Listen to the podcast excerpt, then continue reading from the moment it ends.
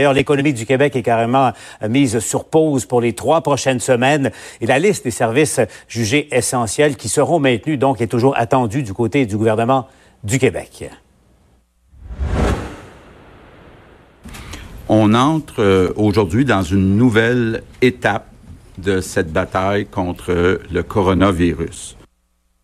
Avec moi pour faire le point de la situation, vous reconnaissez Emmanuel Latraverse et Mario Dumont, que je joins d'ailleurs dans ces studios de Cube Radio. Je salue les auditeurs de, de Cube Radio. Mario, Emmanuel, on se parle dans un instant parce que tout de suite, on va aller retrouver André Martin qui est du côté euh, de Québec, là, pour résumer un peu. Et, euh, André, pour ceux et celles qui se joignent à nous, euh, donc des nouvelles majeures aujourd'hui. Nombre de cas qui explosent littéralement au Québec, mais surtout, surtout, des, des mesures additionnelles très, très importantes et très sérieuse décrétée par le gouvernement du Québec. Oui, de toute évidence, il avait bien raison de le dire. On entre dans une nouvelle ère. Vraiment, on franchit une nouvelle étape ici euh, au Québec. Alors, le premier ministre qui disait la période est de plus en plus critique. Alors, c'est le temps vraiment de prendre des mesures. Alors, il a demandé à toutes les, à tous les commerces, à toutes les entreprises qui ne sont pas essentielles de fermer leurs portes. Le délai est quand même assez rapide. Elles ont jusqu'à demain soir, minuit, pour obtempérer. Mais euh, François Legault disait les entreprises qui peuvent le faire dès maintenant, s'il vous plaît, euh, faites-le. Alors, le Québec, finalement, va être sur pause pendant trois semaines. Donc, tous les services essentiels, quand même, seront maintenus. Le télétravail, on sait qu'il y a des centaines de milliers de Québécois qui se sont mis au télétravail depuis le début de la crise. Paul, ces personnes vont pouvoir continuer à travailler à partir de la maison tant et aussi longtemps qu'elles n'auront pas à se rendre au travail. On peut écouter. On demande à toutes les entreprises, tous les commerces de fermer au plus tard demain soir à minuit. On va euh, mettre une liste de services essentiels qui va être euh, mise à jour régulièrement. Regardez ce qui se passe dans le monde. C'était impossible que le Québec soit béni avec de l'eau bénite autour puis que ça ne rentre pas à l'intérieur. C'est rentré.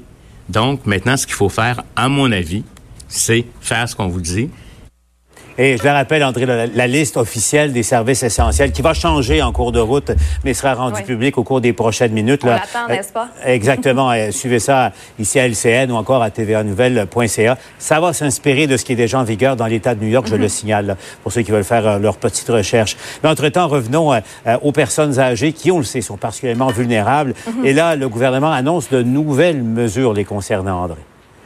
Et on avait vu quand même la chose venir un peu hier, Paul, parce qu'hier, le premier ministre nous disait, je me demande si on doit continuer de laisser les personnes qui sont dans les résidences sortir au risque d'être contaminées et de ramener la contagion à l'intérieur des murs. Alors, il a pris la décision aujourd'hui, les personnes âgées qui sont dans les résidences ne pourront plus sortir à l'extérieur, sauf sous supervision. Le premier ministre est conscient vraiment que ça cause euh, un stress, mais il dit vraiment pour éviter la propagation du virus, surtout pour les personnes qui sont plus vulnérables, on est rendu là. On demande à toutes les personnes âgées dans les résidences de ne plus sortir, sauf exception, sauf avec supervision. Je sais que c'est une mesure qui est dure, mais c'est une mesure qui est nécessaire. On ne fait pas ce genre d'intervention-là pour le plaisir. C'est qu'on y croit. On croit que c'est la meilleure façon, la meilleure pratique. Si vous vous sentez pas à risque de la maladie, vous pouvez la transmettre à quelqu'un d'autre. Vous pouvez devenir, sans le savoir, le vecteur de la mort de quelqu'un d'autre. Donc, c'est pour ça qu'on vous dit de vous isoler. Docteur Arruda, d'ailleurs, qui disait plus vite euh, on va limiter les contacts, plus vite on va pouvoir se sortir euh, de cette crise. Alors, euh, et le premier ministre qui disait, je sais que c'est difficile, mais les Québécois doivent être solidaires maintenant. André Martin suit la situation pour nous à l'Assemblée nationale. Ah, pour en parler maintenant à Mario, à Emmanuel. Emmanuel, je commence avec toi. Si euh, on place ça en perspective, euh, c'est quand même toute une journée aujourd'hui. là. Oui, et euh, on se demandait, on comprend, je te dirais, en vérité, pourquoi le gouvernement Legault a été si agressif et si proactif depuis déjà euh, dix jours. Pourquoi? Parce qu'avec la semaine de relâche qui était plutôt au Québec, beaucoup de voyageurs qui rentraient, les experts de la santé publique la voyaient, la fameuse courbe, hein, euh, comprenaient la menace qui planait sur nous. Et c'est ce qui fait que le Québec est aujourd'hui la province qui a le plus haut nombre de cas au pays. Et donc, c'est l'heure de prendre vraiment les grandes mesures et de demander des sacrifices additionnels parce que c'est ça, là, toutes ces entreprises, ce secteur manufacturier non essentiel qui va fermer, on demande la mise à pied de travailleurs pour protéger essentiellement le reste de la société québécoise. Parce que Mario, c'est ni plus ni moins l'appareil de production de notre économie là, qui, est, qui est mise sur pause pour trois semaines. Et ça nous donne une idée de, de, de ce qui nous frappe. Parce qu'il faut quand même dire qui fait ça, c'est François Legault et sa raison d'aller en politique, il nous disait, moi j'arrive du monde des affaires, je veux aider les entreprises à grossir, à créer des emplois, à améliorer leurs revenus. Et là, il se retrouve, après un an et quelque chose au pouvoir, dans une crise totalement imprévisible. À, stopper carrément l'économie. Parce que si le Québec n'était pas déjà en récession, je veux dire, on le tombe de facto. Là, veux dire, t'arrêtes pour protéger la santé. Je pense qu'il devait le faire. Moi, je pense qu'on était rendu là. Il n'y avait pas le choix de le faire, mais ça reste, ça reste un geste incroyable. Stopper carrément toute l'économie, le commerce, l'appareil de production. De facto, tu plonges le Québec en, récession. Mais pour protéger, évidemment, en pensant un peu plus long terme, protéger des vies humaines et éviter que la propagation, parce que si la propagation se, se, a plus de fin et puis dure pendant euh, des mois, pour perdre le contrôle, euh, ça va avoir ça aussi un coût très élevé. Donc, c'est des choix politiques. Euh, des choix politiques énormes, des choix politiques historiques dont on se souviendra pendant des décennies. On repensera à ces journées-là, puis on se demandera, waouh, comment, comment, comment on a vécu ça, qu'est-ce qui s'est passé, c'est incroyable. Emmanuel, plaçons également au plan, au plan sanitaire les nouvelles qu'on a apprises aujourd'hui. C'est pas banal. Les Québécois Québécoises réalisent que ça nous frappe. Nous sommes dans la tempête euh, en ce moment. Oui, c'est le début de l'œil du cyclone, là, je pense. C'est le moment où vraiment il faut euh, réussir à aplanir cette courbe-là, hein, quand on sait euh, le taux d'infection, le taux de contagion. Et euh, c'est le même phénomène qui se produit un peu partout là, au Canada. L'Ontario, il faut le dire, a pris la même décision que le mmh. Québec, mettre l'économie de l'Ontario en pause, mais pour deux semaines. La ville de Toronto vient de déclarer l'état d'urgence. Donc, on sent là, que ça s'accélère, ces mesures-là. Pourquoi? Parce que, comme si on veut enlever, bon, il y a l'enjeu de ne pas faire en sorte que certaines entreprises deviennent des foyers de contagion. Et quand on parle de fermer tous les commerces, c'est enlever la tentation aux gens de sortir dehors, prendre les grands moyens pour que les gens s'isolent et, euh, ne prennent pas euh, le risque euh, de multiplier le nombre de cas. Je pense que c'est très difficile ce qu'on demande à la société. Ça demande énormément de discipline. Et là, on est au moment là, où les gouvernements, surtout, doivent se demander si on n'est pas rendu à contraindre beaucoup plus. La ministre de la Santé l'a évoqué aujourd'hui. Elle songe à exercer les pouvoirs qu'elle a en vertu de la loi sur la quarantaine pour euh, arrêter des gens, donner des pénalités, donner des amendes. Ces pouvoirs sont monumentaux. Je pense que ça va faire partie des discussions là, qui sont à l'ordre du jour à 17h30 entre le premier ministre Trudeau et les premiers ministres des différentes provinces parce que là, on est rendu dans la phase où il faut vraiment que tout le monde avance à la même vitesse et dans la même direction dans ce pays. Est-ce qu'on interdit la circulation entre les frontières ou entre certaines régions? Est-ce qu'on est, qu'on est tout le monde d'accord que on va se mettre à arrêter des, des gens? C'est vraiment ça, là, les questions vraiment, je dirais, existentielles là, qui se posent pour, euh, pour nos dirigeants politiques. Mario, t'en dis quoi? Ben, je pense qu'une des choses qui, qui met le gouvernement dans le coin, il a posé des gestes forts, c'est que le gouvernement commence à avoir des problèmes parce que parmi les personnes qui sont atteintes, qui, attrapent la, la COVID-19, il y a des personnes clés. Je donne l'exemple. On a mis en place, tout le monde a applaudi, un système très rapide de garderie pour s'occuper des enfants du personnel de la santé. Là, il y en a quatre une dans Laurentides, une à Lévis, euh, une à Granby. Il y en a quatre là qui sont à l'heure actuelle fermées parce qu'ils ont eu mm. des cas à l'intérieur. On a vu des paramédics dans la Nodière. Il y a deux policiers de Montréal qui sont atteints, mais à cause de ça, il faut en mettre une centaine d'autres euh, en isolement. Donc, des, des, des médecins à, à Granby. Donc là, on commence à avoir des, des personnes clés ou des lieux clés où l'entrée du coronavirus vient compliquer la vie du gouvernement. Par exemple, dans le cas des garderies, on peut plus, faut, encore donner le service dans la même ville, mais on peut plus le faire dans le même édifice. Donc, il faut rouvrir une autre garderie ailleurs euh, avec d'autres personnels qui n'ont pas touché à l'enfant. Euh, donc là, on entre. Il faudrait pas qu'il y en ait beaucoup plus chez des infirmières, des médecins, des gens de garderie, des policiers, des paramédics. Que là, le gouvernement, c'est sa, première ligne qui, tombe au combat où des gens se, mettent en, en, en isolement et donc sont plus disponibles pour travailler. Et en même temps, Emmanuel, il y a, le président de l'Association des, urgentologues, euh, Gilbert Boucher, qui était avec nous il y a euh, une vingtaine de minutes, qui est venu sonner l'alarme. Emmanuel, euh, selon lui, les, urgentistes, urgentologues au Québec, les infirmières aux urgences sont débordées et ne sont pas protégées dans, certains cas, n'ont pas l'équipement, le masque ou, la visière de protection. Ça se passe aujourd'hui au Québec. Alors, on est encore, on, commence à être dans la crise. C'est inquiétant, Emmanuel, ça. Oui, c'est inquiétant. Je pense que ça illustre euh, le défi là, auquel euh, Mme McCann, comme ministre de la Santé, est, est, est confrontée. C'est une chose quand on regarde le macro, tu sais, de dire que selon les courbes, on a assez de masques, on a assez de visières, on a assez de tout, on a distribué, distribué ça dans les différents centres, etc. Mais elle est tellement énorme, la machine du réseau de la santé, que faire en sorte que chacun de ces éléments-là se déroule à la perfection dans chacun des lieux qui sont sur la première ligne, c'est là, là qu'on voit que c'est pas si évident que ça et que ça pose problème. Et je pense que ça fait partie des risques qui pèsent sur la capacité du système de santé au Québec d'absorber cette crise-là, malgré les décisions qui semblent les bonnes, qui sont prises en haut à Québec. Il y a une grosse, grosse marge entre les décisions d'un ministre puis comment ça se passe dans, dans, dans une urgence au moment X. Là. Avant de se laisser, Mario, si euh, tu avais un, mot, une phrase pour résumer euh, ces événements de ce 23 mars? Ben, c'est pour moi là, c'est la notion de sacrifice, c'est-à-dire que c'est des gros sacrifices qu'on demande à la population. Et je suis convaincu, je reviens à mon image, pour François Legault là, qui voulait se présenter comme le premier ministre de l'économie, il doit se pincer lui aussi de dire j'ai été obligé de faire ça, j'ai été obligé de fermer dans le Québec les entreprises, l'appareil de production, mettre à, pied les, mettre à pied les employés. C'est le, combat, la guerre qui est devant nous, qui impose du sacrifice. Puis il me semble qu'aujourd'hui, on le sent. Puis on peut, on peut rationaliser et dire oui, il faut qu'on le fasse. Le sacrifice, il est nécessaire. Mais on le sent pareil. Mario Emmanuel. Vous restez là, bien sûr. On se retrouve plus tard euh, dans la programmation du TVA Nouvelle. Euh, justement, on va aller voir sur le terrain, si vous le voulez, du côté de l'Estrie. Là, euh, une des, usines majeures en Estrie, c'est les produits récréatifs bombardiers à Valcourt. J'y trouve Jasmin. Là. bon, BRP va fermer, pas le choix, comme toutes les autres entreprises du Québec, là, à moins d'être jugé essentiel. C'est ça, et on a, eu, la confirmation par courriel de la direction qu'on va se plier, étant donné qu'évidemment, euh, c'est pas essentiel. On est devant justement le siège social de BRP, on est à Valcourt.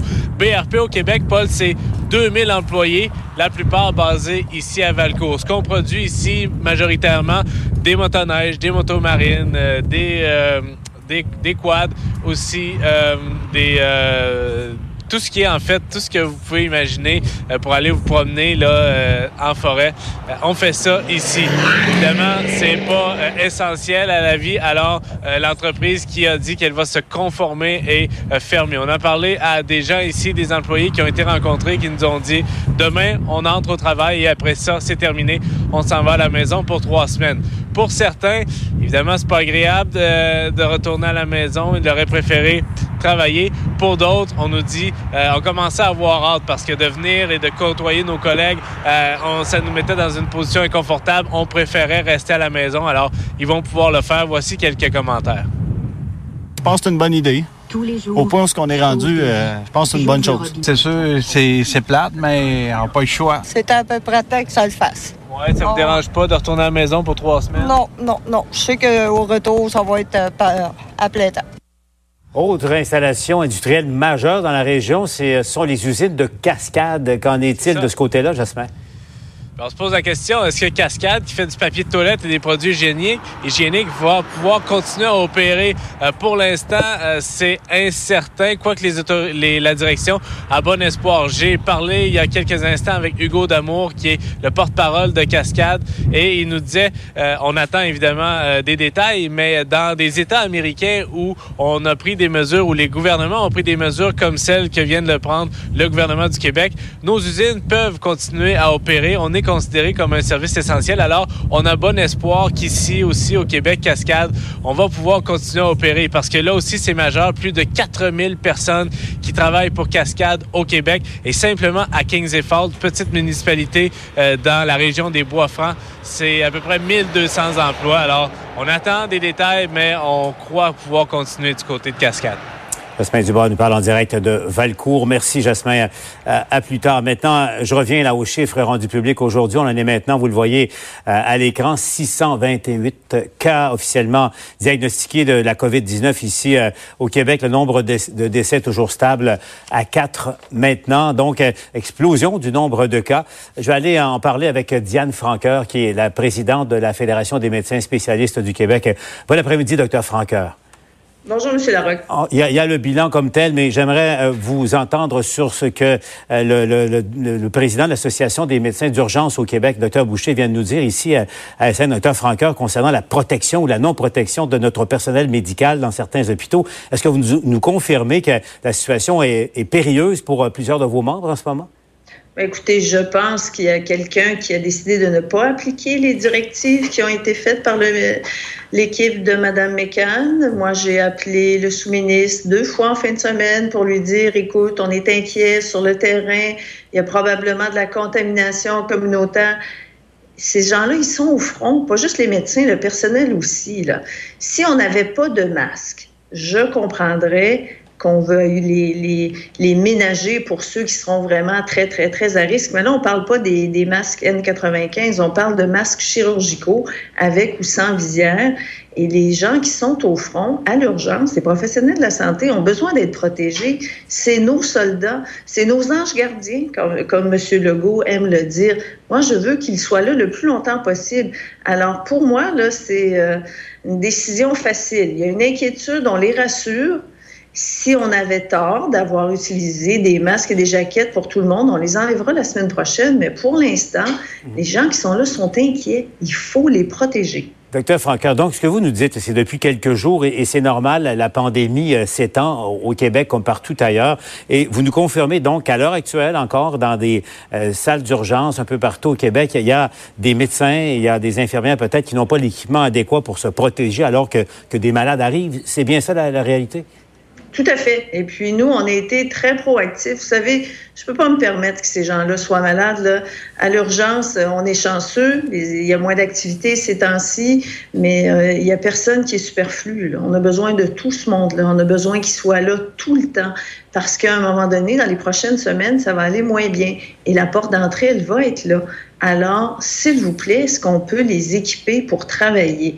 À un moment donné, il y a quelqu'un qui respecte pas les consignes qui sont données.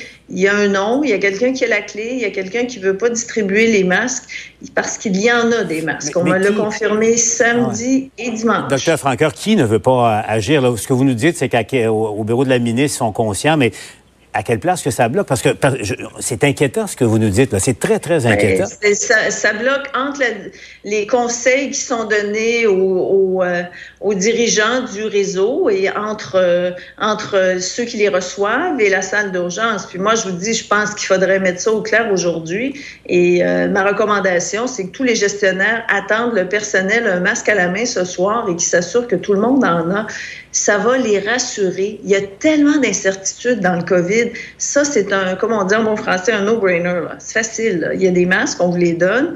Euh, on en a suffisamment, on n'en enlève pas à personne. Trouver du personnel quand on n'en a pas, c'est difficile. Trouver des lits quand on n'en a pas, c'est difficile. Trouver des masques quand on en a, ben, il faut les utiliser, point. Ça va les rassurer. Et puis, si on le fait pour rien pendant une semaine parce que on s'aperçoit que peut-être que la semaine prochaine, c'était pas nécessaire, au moins, ces gens-là vont mieux dormir ce soir. Le personnel ne va pas avoir l'impression qu'ils ramènent des microbes chez eux, puis ils vont être contents de rentrer au travail demain plutôt que de rentrer à reculons parce qu'ils ont peur d'attraper quelque chose. Diane Francaire, je vous rappelle, est la présidente de la Fédération des médecins spécialistes. Merci, Dr. Francaire, d'avoir été avec nous à LCN. Maintenant, je me tourne vers euh, Félix Séguin. Euh, Félix, le service de police de la ville de Montréal qui carrément là, encourage les citoyens qui seraient témoins de, bris des mesures de, confinement et de prudence à, ne pas hésiter à compter de maintenant et à, à composer le 911. Oui, c'est bien juste. Évidemment, il faut faire preuve de jugement lorsqu'on appelle le 911. Il ne faut pas appeler la centrale téléphonique pour des pécadilles, mais euh, c'est le chef de police, le directeur du SPVM, qui nous l'a confirmé à TVA Nouvelle. Vous allez l'entendre en entrevue dans un instant. Si vous êtes témoin de personnes qui brisent des mesures de confinement, des mesures de quarantaine et qui s'attroupent également dans la rue, plus de deux personnes dans des lieux publics sans respecter la distanciation sociale, vous pouvez faire appel à la police. Vous pouvez aussi faire appel à la centrale téléphonique 911. Il l'a confirmé lui-même. Le voici.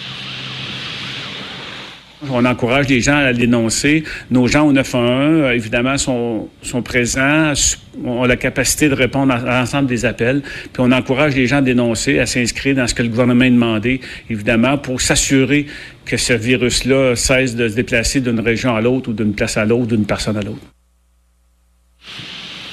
Bon, maintenant, euh, c'est important, Félix, qu'on vient d'entendre là, parce qu'il y a plusieurs citoyens qui étaient outrés en fin de semaine de voir des gens euh, faire fi des règles euh, élémentaires. Donc, la police, ce que la police dit, au fond, n'hésitez pas à dénoncer si vous êtes témoin d'un rassemblement de plusieurs personnes. Oui, vous le voyez, que, comme moi, Paul, il y a une gradation, il y a un continuum là, de mesures qui nous amènent à des situations qui seront peut-être pour certains un peu plus paniquante ou même invasive pour d'autres, hein, parce que évidemment la délation euh, qu'un citoyen appelle pour se plaindre euh, de, de, son concitoyen, on est dans quelque chose de plus sérieux. Alors oui, c'est important euh, et c'est tellement important que l'état d'urgence en fait est maintenant décrété au SPVM, c'est-à-dire que au loisir du directeur, il peut modifier les horaires de travail et il l'a déjà fait d'ailleurs pour que les policiers travaillent plus longtemps pour pallier l'afflux de demandes liées à cette pandémie de la COVID-19. Ça, c'est une chose. La deuxième, qui est aussi très importante, c'est de faire, disons, euh, des nouvelles du front. Quel est l'état des forces présentement policières à Montréal? Les semaines? S'annoncent longues. Euh, et il y a présentement deux policiers. D'ailleurs, nous sommes devant le poste de quartier numéro 15 dans le sud-ouest de l'île. Deux policiers euh, infectés. le premier travaillait ici, au poste de quartier numéro 15. Le deuxième travaillait dans le quartier Saint-Michel. Ce sont deux personnes qui revenaient de voyage on ne parle pas ici de contamination communautaire. Ensuite, une centaine de policiers sont allés subir des tests pour dépister l'éventuel COVID-19 et d'autres se sont auto-isolés. Une centaine d'autres se sont auto-isolés. Alors, ça veut dire bien des choses et restez avec nous parce que plus tard, Paul, vous entendrez l'extrait d'un appel au 911 que nous avons obtenu. On a bien vu que les gens du 911 sont préparés à recevoir les appels de la population. On entendra une dame qui dit, écoutez, euh, mon, euh, une personne que je connais revient des États-Unis présentement et elle est à l'épicerie et je crois que c'est mon devoir de citoyen. On verra comment ça se passe à la centrale téléphonique 911. Félix nous parle en direct de Montréal cet après-midi. Maintenant, vous allez voir euh, des images captées par l'hélicoptère de TVA Nouvelle euh, tout à l'heure. C'est le nouveau centre de contrôle, de dépistage de la COVID-19 qui a été mis en place euh, centre-ville de Montréal, enfin en plein quartier des spectacles. Michel Jean suit ça pour nous sur le terrain là-bas. Michel, donc, il, semble qu'il y ait beaucoup de gens qui, qui s'y présentent pour se faire tester. Oui, ce matin, euh, il y avait beaucoup de gens. Cet après-midi, quand peut-être les gens ont vu ce qui se passait, euh, sont pas venus. Mais depuis, euh, je dirais, une heure et demie, là, c'est la foule. Un peu plus tôt, Paul, on vous parlait à l'autre bout de la file, presque un kilomètre d'ici. Les, véhicules, ça va jusque dans le coin de Saint-Denis, selon la dernière vérification qu'on a fait. Et les gens attendent très, très, très longtemps pour arriver ici. Les premières tentes, ont fait le tri. Et là, les gens, on va décider si vous êtes apte ou pas à subir le test. Alors pour ça, il faut euh, avoir soit des symptômes, soit avoir été exposé. Ça, ça contrôle notamment les personnes qui reviennent de voyage. Et là, les gens viennent, première option, c'est ici de venir en auto. Et là, on se présente, on vous teste, et si, vous, êtes, euh, donc, vous correspondez euh, aux critères, ben là, on va faire passer le test. Les derniers chiffres qu'on a eus, pas eu de chiffres récemment, même si on appelle la santé publique, c'est qu'il y avait 660 personnes sur 860 à peu près euh, qui sont présentées ici. Ça, c'était à 11h30 ce matin et qui avaient donc été jugés aptes à subir le test. Ça montre que les gens ne viennent pas ici pour rien. Là. Ça nous donne une bonne indication. La nette majorité des gens, on, juge nécessaire de leur faire passer le test. Et là, on va vous montrer comment ça fonctionne. Regardez, vous allez voir, auprès des tentes, il y a des employés qui sont là. Regardez la dame qui est là. Il porte une visière, il porte un masque également par mesure de sécurité. Et ensuite, euh, chaque tente est chauffée. Chaque personne, donc, on s'occupe de chaque véhicule. Il y a aussi des policiers, des agents de sécurité, regardez ici, là, qui s'assurent de faire euh, la, la circulation aussi. Tout ça pour que ça aille rondement. Il y a des policiers qui marchent dans le secteur. Peut-être que Dominique pourrait vous monter au fond là-bas. On voit qu'il y a de présence de policiers de ce côté-là. Peut-être Dominique, on voit qu'il y a des policiers à pied, policiers qui sont à pied là, qui portent eux aussi euh, des masques par mesure préventive. Alors, tout ça donne, faut le dire, une ambiance assez particulière ici au centre-ville de Montréal. Euh, on va écouter donc euh, une des porte-paroles ici de la santé publique qui explique comment ça fonctionne quand les gens se présentent ici, comment donc on s'assure que chaque personne soit entendue, évaluée et éventuellement testée. La première étape, c'est une étape ici de triage. On va vraiment s'assurer que les gens correspondent aux critères. S'ils ne le correspondent pas, on va les inviter à quitter le site en leur donnant des conseils d'usage. Si oui, hein, ils vont passer dans une autre étape, dans une tente où on va procéder à l'inscription, une grande tente chauffée. Par la suite, on va les amener à se diriger vers la tente où on va faire le dépistage et euh, les inviter après à quitter le site, à retourner chez eux. Je vous rappelle qu'on est ouvert de 8 heures le matin à 20 heures le soir. On appelle les gens, que ce soit un, résultat négatif ou positif, et euh, ça devrait se faire dans les derniers jours à Montréal. Euh, c'était entre 24 et 72 heures pour obtenir le résultat.